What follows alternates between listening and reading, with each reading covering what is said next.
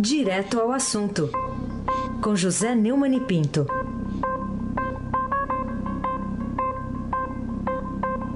Oi, Neumani, bom dia. Bom dia, Raíssen Abac, o craque. Bom dia, Carolina Ercolim, Tintim por Tintim. Bom dia. Ei, Almirante Nelson, bom dia. Que vexame ontem no Maracanã. Bom dia, Diego Henrique de Carvalho. Bom dia, Moacir Biasi. Bom dia, Clã Bonfim. Manuel Alice Isadora. Bom dia, ouvinte da Rádio Eldorado 107,3 FM. Raizen Abac, o craque. Ô, Neumann, o corregedor nacional do Ministério Público, Orlando Rochadel, mandou abrir uma reclamação disciplinar contra os promotores do Ministério Público de São Paulo, Wilson Coelho, o Marcelo Medrone e o Ricardo Manuel Castro, uma decisão tomada após ele ter recebido um memorando do conselheiro Luiz Fernando Bandeira de Mello, integrante do Conselho Nacional do Ministério Público, ligado ao senador Renan Calheiros, requerendo investigações, depois aí de abertura de alguns processos em época de eleição. O que, que você acha dessa decisão do corregedor? É, o, o corregedor é, uma armação disciplinar contra os promotores do Ministério Público de São Paulo, Wilson Coelho, Marcelo Mendrone e Ricardo Manuel Castro, é, ontem, né? É, o Bandeira de Melo, que é ligado ao Renan Calheiros, que era o presidente do Senado e que é o representante do Senado lá no Conselho Nacional do Ministério Público, né? Argumentou, e o Rochadel aceitou a argumentação, né? Que o, as ações propostas pelo Ministério Público contra Fernando Haddad, do PT, e Geraldo Alckmin, do PSDB, candidato à presidência da República, né? E, e, e, e também as operações piloto e rádio patrulha que levaram à prisão o ex-governador do Paraná, Beto Richa, foram feitas fora de tempo, porque é perto da eleição. Ah, a verdade, o Reis, é que nós já temos blindagem demais, proteção demais para os candidatos em eleição. Os políticos passam os quatro anos em que eles exercem cada mandato, providenciando leis que cerquem, é, que funcionem como armaduras para eles e eles possam deliquir à vontade. Né? E ficam plantando é, profissionais como esse, o Bandeira de Mello, em lugares corporativos, como é o caso do Conselho Nacional de, é, lá do, do Ministério Público, para garantir que essas leis sejam aplicadas e que outras brechas que apareçam é, sejam fechadas. Né? É, o, o, o, representante lá do Renan Calheiros, que não é propriamente um político com boa reputação, né? ele está criando é, uma legislação à parte para a, a, leitura de que abuso da autoridade é quando a autoridade é, age contra suspeitos. Isso eu diria que é simplesmente uma vergonha. Carolina Ercolim, Tintim por Tintim. Ô, Neumani, queria saber de você, é, o que, que você acha também é, que essa decisão pode ter algo a ver com a declaração lá do ministro do Supremo Gilmar Mendes reclamando que o hiperativismo judiciário tumultua o processo eleitoral. Ele acabou comentando né, os recentes processos abertos por procuradores paulistas contra Alckmin, Haddad e também a prisão né, do ex-governador do Paraná, Beto Richa. Ele tem alguma razão ou está exagerando? Eu acho que o ministro Gilmar Mendes, do Supremo Tribunal Federal, com o devido respeito, com a devida vênia, é, poderia estar cuidando lá dos casos. Eles não dizem que trabalham tanto, né? No entanto, eles estão. O, o Gilmar Mendes foi colocado no Supremo, ao que parece, para proteger tucanos. É, essa proteção se ampliou sobre o PT na medida em que foi, é, é, eles fizeram ali um arranjo, ele com o Dias Toffoli, que assume hoje a presidência do Supremo, e o Ricardo Lewandowski, é, que foi nomeado pelo Lula por indicação de Dona Marisa, é, para garantir que tucanos e petistas sejam protegidos. Ah, o Beto Richa é um tucano que está preso ali, mas só por cinco dias. E, e, parece que não há como ele agir, então ele resolveu opinar. Né? e criou esse, esse novo termo, hiperativismo. Né? É, no Brasil, na verdade, existe um hipoativismo, ativismo de menos da justiça, tradicional, a história de que prisão só era para preto, prostituta e pobre, né? Agora ele vem com a história do abuso de poder de litigar, é, que protege os candidatos à presidência da República é, e os políticos em geral, né? O mais grave do, do Gilmar Mendes é que ele diz: não tenho dados sobre o caso. Se não tem dados sobre o caso, por que, é que ele se mete? É, ele é juiz, ele é ministro, ele tem que estar tá dando é, contribuição ao julgamento. Como é que ele pode opinar sobre o caso? Ele não é um comentarista, ele não é um, um, um analista de situações. Ele é um juiz, ele tem que decidir. E para decidir, tem que ter um profundo conhecimento de qualquer caso. E aí vem com essas palavras, esse hiperativismo que se revela no contexto. É, pelo que estava olhando no caso do Richard, é um episódio de 2011. Pelo amor de Deus, dá até vexame viver nesse país. Aí sem abaque, o craque. Aliás, o Neumani, ontem, assim que você acabou aqui de comentar os fatos do, do dia, um pouquinho antes das 8 da manhã, a gente deu aqui a notícia sobre o governador do Mato Grosso do Sul, candidato à reeleição, o Reinaldo Azambuja, do PSTB, que também foi alvo de uma operação da Polícia Federal. No caso dele foi busca e apreensão. Vamos falar um pouquinho mais dessa operação. O que, que motivou a Operação Vostok, com esse nome curioso também?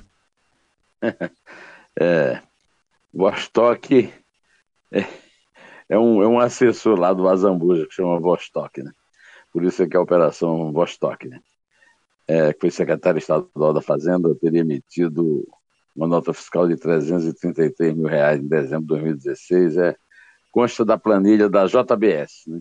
É, o, o, noticiário de corrupção no Brasil ele tem basicamente dois protagonistas, a Odebrecht e a JBS, desde que vários executivos da Odebrecht fizeram delação premiada e também os, os, é, os donos da JBS, o grupo JIF. Né?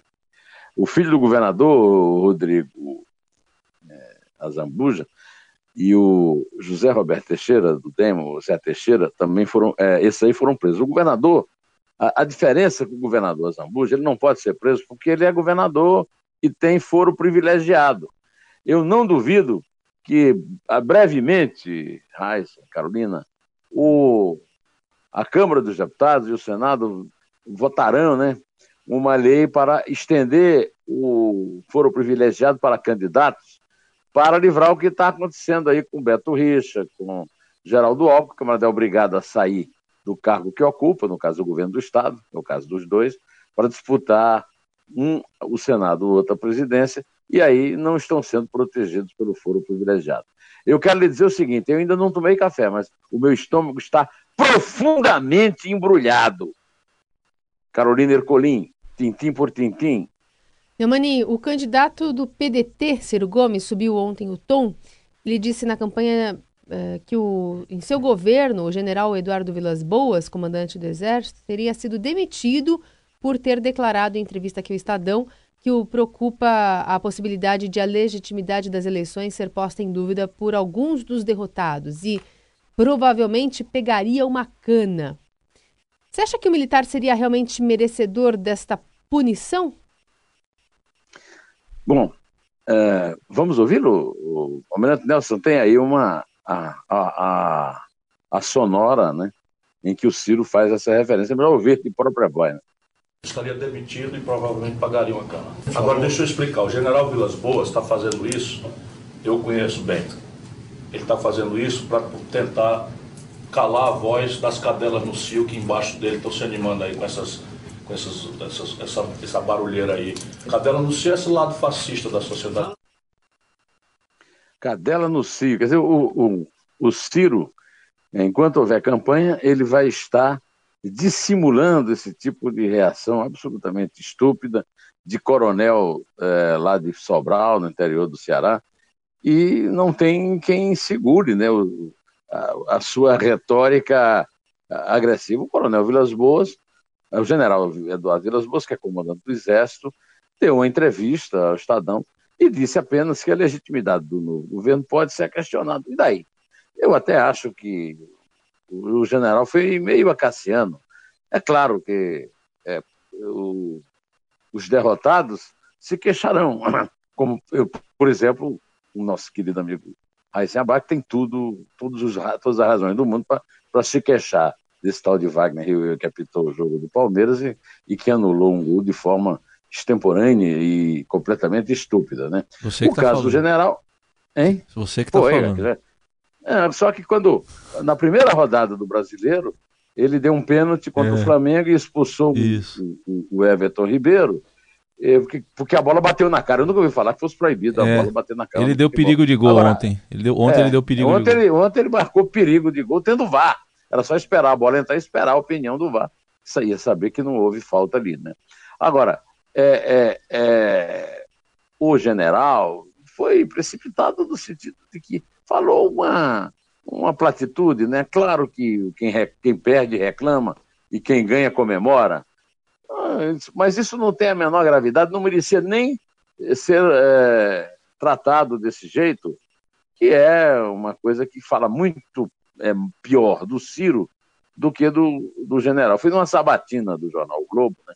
Que ele falou isso, mas ele falou muito mais besteira ao longo da vida. O, o Ciro não tem, tem falado mais besteira do que feito propriamente qualquer. É, do que realizado qualquer obra pública. Né? É, então, é, a história se repete, o Ciro não tem papas na língua, e nós somos obrigados a a falar dele, porque ele é um candidato à presidência da República, uma pessoa pública. Raíssen Abac, o craque. Muito bem. Neumann, vamos falar aqui também é, sobre a justiça eleitoral. A justiça é, deu um, 1 minuto e 14 segundos do tempo da propaganda do tucano Geraldo Alckmin ao adversário, o Jair Bolsonaro do PSL. Por quê, hein? É, é o Bolsonaro ainda, tá, ainda é pendente de recurso. Em primeiro lugar, não podemos deixar de registrar que o Bolsonaro foi operado novamente, é, passou por nova cirurgia de emergência. A notícia que tem é que ele está bem. Né? Em segundo lugar, o Geraldo Alckmin é, pode recorrer. Né? Mas o Tiago Aires, que é o advogado do Bolsonaro, questionou uma peça publicitária em que um personagem diz: a situação está muito feia, você ouviu, está vendo? Acompanhando o candidato Bolsonaro. Ele foi ao Jornal Nacional e disse que votou contra os direitos das empregadas domésticas. O William Bonner perguntou e olha só como ele respondeu. Aí, aí pôs a voz do Bolsonaro na campanha do, dele. É, é uma tática de marketing negativo, uma tentativa de é, reduzir a o índice de é, preferência do voto de um candidato que, pelo visto, vai para o segundo turno, e a Justiça Eleitoral é, faz o que o próprio Alckmin devia ter evitado. Né? Não, não vejo é, com uma coisa positiva e que possa ajudá-lo esse tipo de iniciativa. E ele que, então, cedo a pedaço do tempo. Aliás, o, o, o tempo não está mais faltando, uh, tempo em noticiário não está mais faltando ao Bolsonaro, que está no hospital e está produzindo notícia. E notícia funciona mais do que propaganda. Né? Carolina Ercolim, tintim por tintim. Neumani, o que o vídeo da audiência de custódia do servente de pedreiro, que também é pedagogo, né, o Adélio Bispo de Oliveira, trouxe de novo sobre o atentado por ele cometido contra a vida do deputado Jair Bolsonaro? O o Haddad foi visto no, no, Brasil inteiro, pelas redes sociais, pelo Jornal Nacional, se referindo ao ataque como um incidente imprevisto. Dizer, incidente imprevisto. Não foi incidente, foi uma atitude dele, ele tomou a atitude de esfaquear o, o Bolsonaro para matar, não foi para ferir. E muito menos imprevisto, todo mundo já tem conhecimento de que ele foi praticar tiro em Santa Catarina e ele foi para ele não morava em Juiz de Fora quando foi para lá para esperar o retorno. Foi tudo muito planejado, né? E aí nos incluiu como cúmplices dele. Eu, como milhões de pessoas, pelos discursos da pessoa referida, ele, ele não citou o Bolsonaro, porque ao contrário do Alckmin, ele tem conhecimento de que no marketing político citar o adversário é um erro, me sinto ameaçado literalmente como tantos milhões de pessoas. Olha, eu não tenho assim muita simpatia pelo discurso do Bolsonaro, mas não me sinto ameaçado por ele não. Isso é conversa de advogado e eu acho que a única coisa que nós estamos precisando no Brasil hoje é de uma diligência, de uma ação positiva e operante, como se diz aí na linguagem policial, da polícia, que a Polícia Federal produza rapidamente um inquérito que não é difícil, porque já tem a autoria, falta uma autoria no, no, na morte da Marielle e nos tiros contra a, o ônibus do Lula, mas nesse caso não falta, porque a democracia está dependendo da verdade sobre isso e não dessas versões criadas por advogados espertinhos de bancas de milionários atendendo a uma figura que está ganhando notoriedade nacional. É, meu caro Raíssa Abac, craque. Ô Neumann, e para você, vamos falar um pouco de, de, também da campanha eleitoral. A Marina Silva, que é candidata a presidente da República pela Rede Sustentabilidade, está é, cobrando posições do candidato do PT, Fernando Haddad, a respeito da responsabilidade do partido de Lula e Dilma, uh, tanto sobre a crise econômica e o desemprego, quanto sobre os casos de corrupção. É, ela tem razão de fazer essa cobrança? Eu diria que é um fato inédito. Nunca ouvi a, a Marina falando do PT e corrupção, apesar de todo o país ter comentado isso desde 2006, né? 2005, que estourou o caso do Petrolão. Uh, no caso, porque o Haddad é o candidato no lugar do Lula. Eu acho que agora ela se sentiu, tendo sido ministro da, do meio ambiente do Lula, ela se sentiu é, autorizada a falar na corrupção, de vez que o candidato não é mais o ex-chefe. De qualquer maneira, é uma notícia, precisa ser registrada. Carolina Ercolim, tintim por tintim. Bom, queria saber que, que razões tem o presidente do Sebrae, o Guilherme Afif Domingos, para ir até o Supremo pedir que o governo federal seja impedido de usar suas verbas para financiar aquela Fundação Brasileira dos Museus, né? Que o Temer criou aí para substituir o Instituto Brasileiro de Museus. É, o Serviço Brasileiro de Apoio às Micro e Pequenas Empresas não é um órgão do governo. É, é do Sistema S, dos sindicatos patronais. Eu, eu acho que a decisão do Temer, além de ser uma demagogia vagabunda, né, é completamente inócua e ilegal, anticonstitucional. Guilherme Afif Domingos, que é o presidente do SEBRAE, tem todos os motivos do mundo para evitar que seja tirado dinheiro lá do SEBRAE para ser aplicado em mais uma instituição burocrática. Eu gostaria de saber por que é que mudando o nome de Instituto Brasileiro de Museu para Agência Brasileira de Museus vai eh, salvar os museus? Salvar os museus é fazer o que o Ministério Público Federal está fazendo no Rio. Ontem o Globo deu que o Ministério Público Federal pediu à Justiça Federal a interdição de seis museus federais no Rio: o Museu da República, o Museu Nacional de Belas Artes, o Museu Histórico Nacional, o Museu Vila Lobos, o Museu da Chácara do Céu e o Museu do Açude.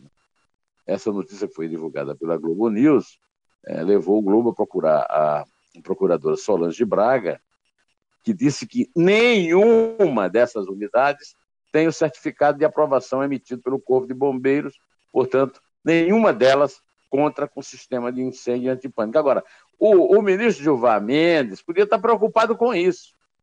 Eu podia estar apoiando, por exemplo, essa procuradora, em vez de estar é, tentando livrar a cara de bandido suspeito de corrupção escondido na administração pública, seja tucano, seja petista, seja MDBista, de qualquer partido. Segundo a procuradora, o pedido é para que o museu esteja fechado, tanto para o uso dos funcionários quanto dos visitantes, até que o Corpo de Bombeiros emita o certificado de cada um deles é, sobre o seu sistema contra incêndio de acordo com as normas. Isso aí é mais uma vergonha desse país. O Brasil está se cobrindo de vergonha um imenso lamaçal. Carolina Ercolim, vamos contar? Vamos lá, Neumani. É três? É, é... Prepare, peraí, prepare-se ah, uh. para o diário das eleições. Hein? É. Isso. Prepare-se. Fica, fica, aí se preparando. Você está tá ouvindo, né? Fica aí preparando, preparando para nove e meia, tá com as meninas aí falando mal dessa, dessa homarada que faz tanta esse bando de macho alfa que fala tanta besteira nessa campanha e faz tanta falcatrua. É, então gente... digo três de novo, por favor. É, a gente, na verdade, fala de política meio que sem colocar o gênero na questão, uma análise bem aprofundada das meninas desse timaço, né? Que tem a, a Clarice Oliveira, a Adriana Ferraz, a Luciana Garbim e também a Beth Lopes fazendo esse revezamento conosco aqui. Mas a gente começa a partir das nove e meia, então, no DAIA, nas redes, transmitir o Diário das Eleições, edição número 4. A gente que está há 24 dias das eleições, né, Neumann? Muita coisa acontecendo é. nessa reta final. É, se me oferecer para participar dela, eu só lembro a você que eu sou mulher honorária é. da rede das escritoras brasileiras. é, é isso aí, é. Tá bom. Eu, você que eu, eu, eu, vou anotar essa. Eu quase ia lembrar disso aqui, mas você lembrou antes de mim. Mulher honorária. Mulher honorária. É isso aí. Muito orgulho, hein? É isso aí. Muito orgulho. Com uhum. muito orgulho. Então vamos lá. É três. É dois. É um. Em pé.